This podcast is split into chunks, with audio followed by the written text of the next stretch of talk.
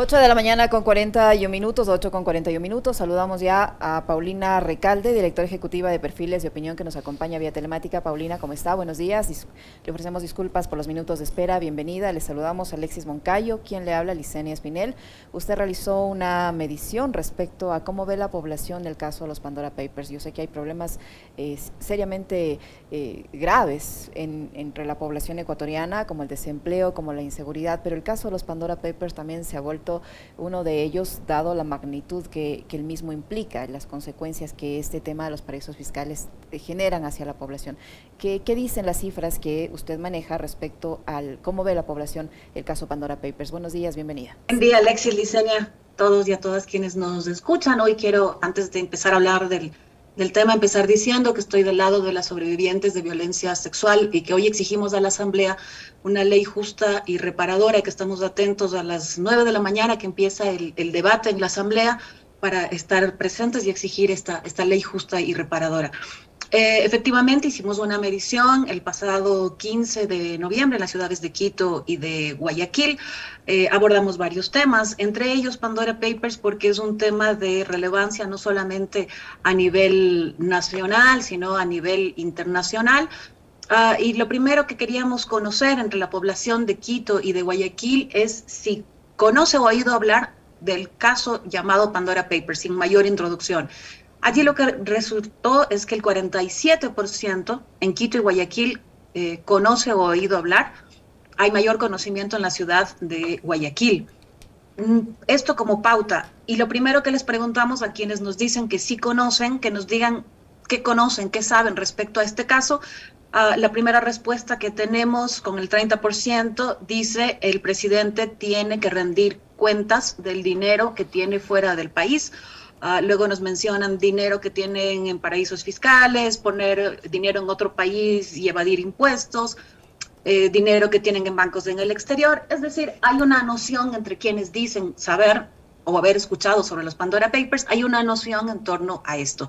Para poder abordar a toda la, muestra, digamos, eh, hicimos la introducción usando el concepto de eh, los periodistas que hicieron esta investigación, introducimos esto y después de haber introducido esto, eh, evitando los, los, sesgos, entonces sí consultamos eh, cuán grave le parece a la población que presuntamente, esto es importante porque digamos nosotros no, no somos jueces como, como encuestadora, Ah, preguntamos cuán grave considera usted que el presidente de la República presuntamente tenga su dinero en paraísos fiscales. Entonces, el 78% de la población de Quito y Guayaquil lo considera muy o algo grave eh, a, esta, a esta situación, esto a nivel de Quito y de Guayaquil. Y del mismo modo le preguntamos a la población si es que ha escuchado, si ha visto o ha leído algún tipo de aclaración, de pronunciamiento de parte del presidente de la República sobre esta investigación. Solamente el 9% dice que lo que ha escuchado o ha visto le ha parecido suficiente. El 36% dice que las aclaraciones de parte del presidente han sido insuficientes y un 55% definitivamente no ha visto una explicación de parte del presidente. Entonces, eh, para ir, digamos, cerrando la, la, idea, hay un conocimiento en algo cercano a la mitad de la población. Cuando se introduce el caso, hay una percepción de la mayoría de, de la población encuestada de que es una situación grave y asimismo no consideran que el presidente ha dado las explicaciones eh, suficientes respecto a la, filtración de, Pandora Papers. Ah, asimismo, habíamos mencionado que la Asamblea hasta entonces, recordemos que esto es antes de eh, el, análisis que hizo ya la Asamblea eh, anteayer y además después, antes del dictamen de la Contraloría, pero habíamos señalado que la Asamblea había solicitado ya antes al presidente que acuda a dar su versión, pero que el presidente hasta entonces no había acudido. Y ponemos como premisa, aunque legalmente no está obligado a hacerlo, ¿cuál de estas frases expresa mejor lo que usted considera que debe hacer el presidente Lazo respecto a la solicitud de concurrir?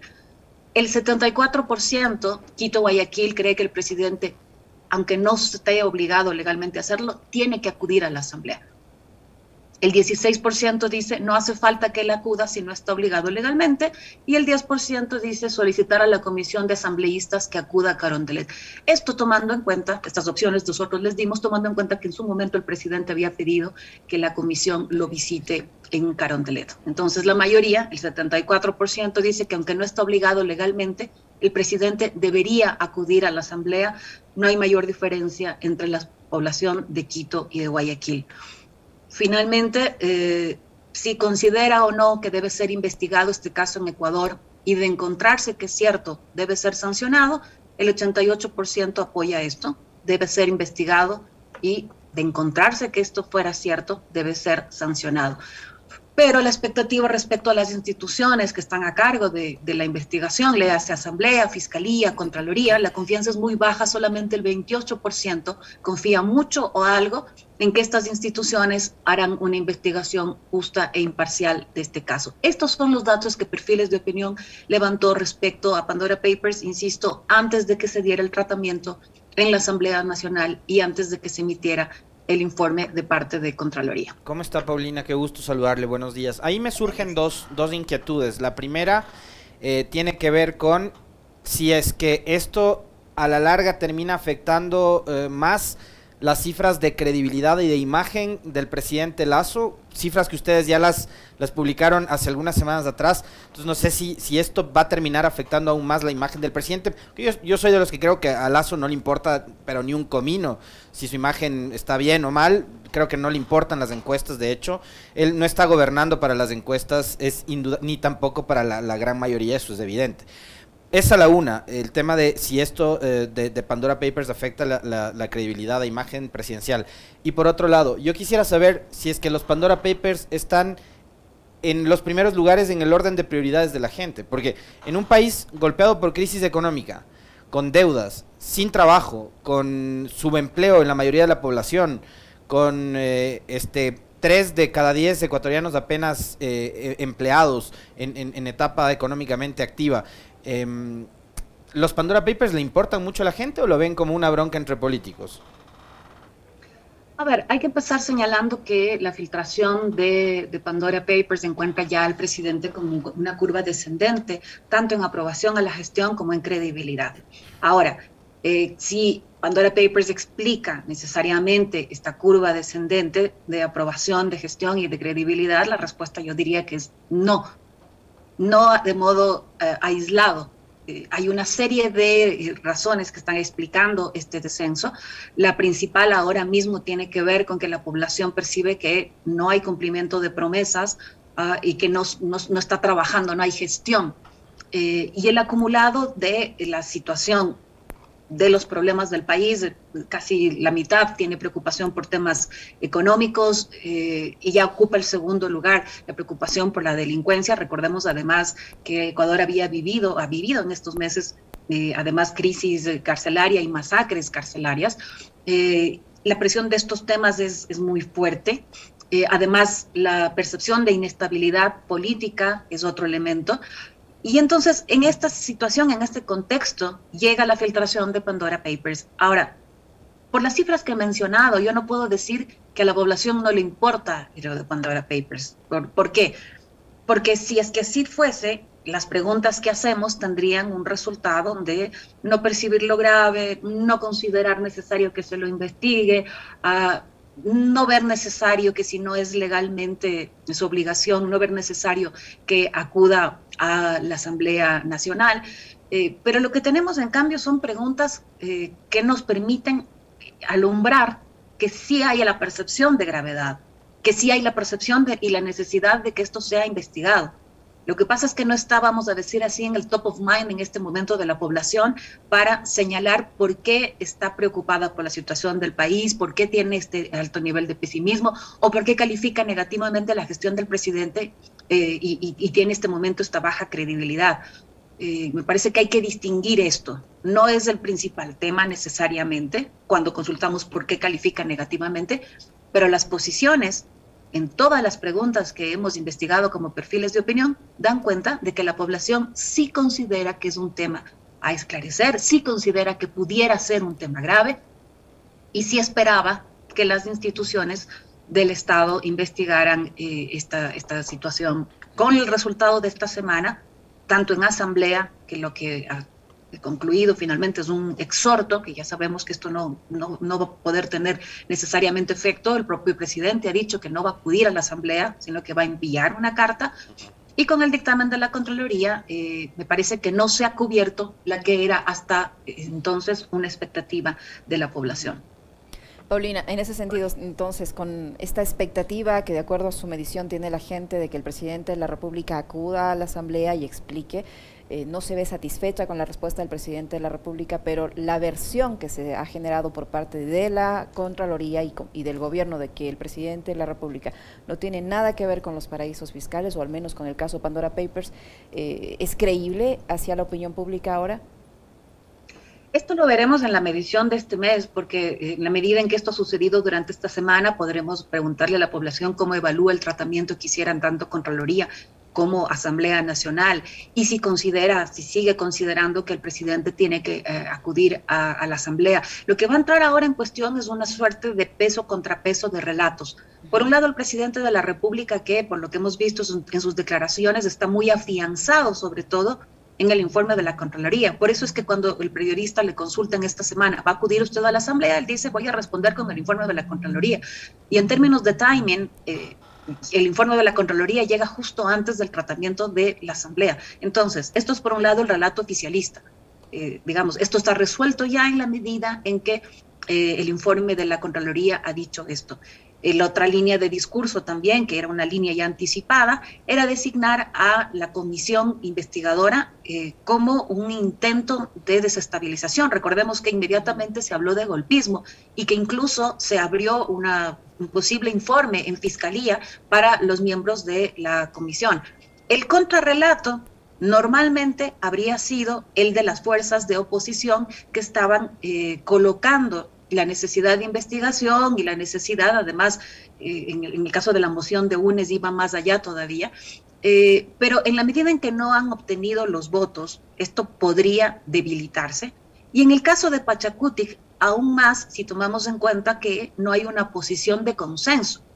No hay una posición de consenso ni dentro de la tienda política, ni en relación a Conalle. Conalle ahora mismo es crítica de la forma en la que varios de los asambleístas, incluida la presidenta de la Asamblea, eh, trataran este, este caso. Entonces, estas fisuras en el campo de la oposición y estas fisuras dentro de una propia tienda política y del campo del movimiento indígena podrían eh, debilitar, resquebrajar la postura de quienes han estado colocando, propugnando que esto es un caso que tiene que ser investigado. Por eso digo que va a entrar en el peso contrapeso entre el relato del gobierno, el relato de las fuerzas de oposición y lo, el tratamiento de aquí en adelante que haga también, por ejemplo, los medios de comunicación, inclusive aquellos periodistas que han estado dentro de estos 600 que levantaran eh, estas, estas investigaciones y estas filtraciones.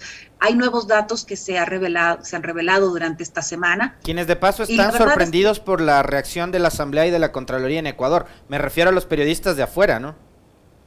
Correcto. Y lo que anotaba yo además es que las filtraciones, eh, las nuevas filtraciones de esta semana han tenido notablemente menos eco que lo que uno hubiera esperado en términos del listado, del listado tan extenso. Eh, no ha sido prácticamente tratado por, los medios de comunicación, los propios eh, periodistas que trabajan hasta ahora en Ecuador no nos han dado mayores señales. Ah, hay más sorpresa, como bien decía Alexis, afuera eh, respecto a cómo se ha tratado esto. Entonces, si de eso depende, del peso y del contrapeso, quiero decir que entonces la postura, la posición ahora mismo de la oposición y de quienes habían estado empujando esta investigación, ahora luciría resquebrajada y con fisuras internas respecto a la postura del gobierno de que esto ya se ha resuelto con el informe de la Contraloría y que lo que estaba haciendo la Asamblea era un intento de desestabilización. ¿Se sabe tal vez, doctora, eh, cifras más allá de la gestión gubernamental, del tema Pandora Papers relacionado con el gobierno, eh, de mm, lo que pasa con UNES actualmente después de la votación aquella en, en la, reforma tributaria o no?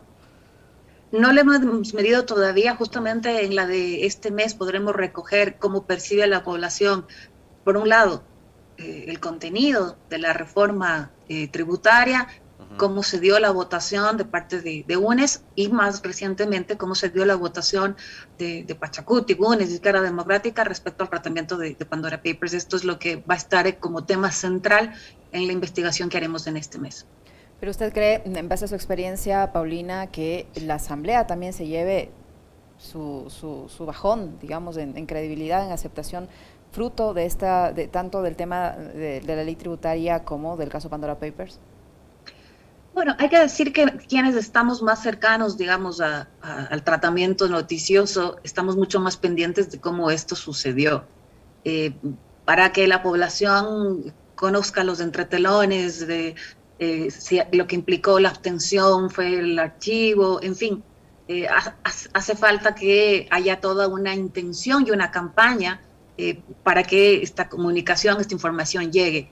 En ese sentido, me parece que va a ser clave el relato que tenga el gobierno nacional y el relato que pudiera tener, por ejemplo, el Partido Social Cristiano, que ya en su momento emitió un comunicado diciendo que es una ley que tiene que ver con un acuerdo. En fin, va a depender de cómo esto vaya decantándose de qué pase también, eh, de qué salga de aquí en adelante a la luz respecto a por qué se dio esta votación de parte de UNES, va a depender de aquello para que tenga más o menos impacto sobre los asambleístas y sobre estas tiendas políticas. Lo que es cierto es que en la medida en que ya se aplique la ley, vamos a hablar de enero normalmente, el impacto de la ley, el impacto ya de eh, las políticas impositivas, aquellas van a tener necesariamente más efecto o van a contrariar más las cifras eh, del gobierno nacional que de la Asamblea. ¿Por qué? Porque es el gobierno nacional quien ejecuta, digamos, o quien va, quien va a estar al frente de esta nueva eh, recaudación o de nuestro nuevo sistema impositivo.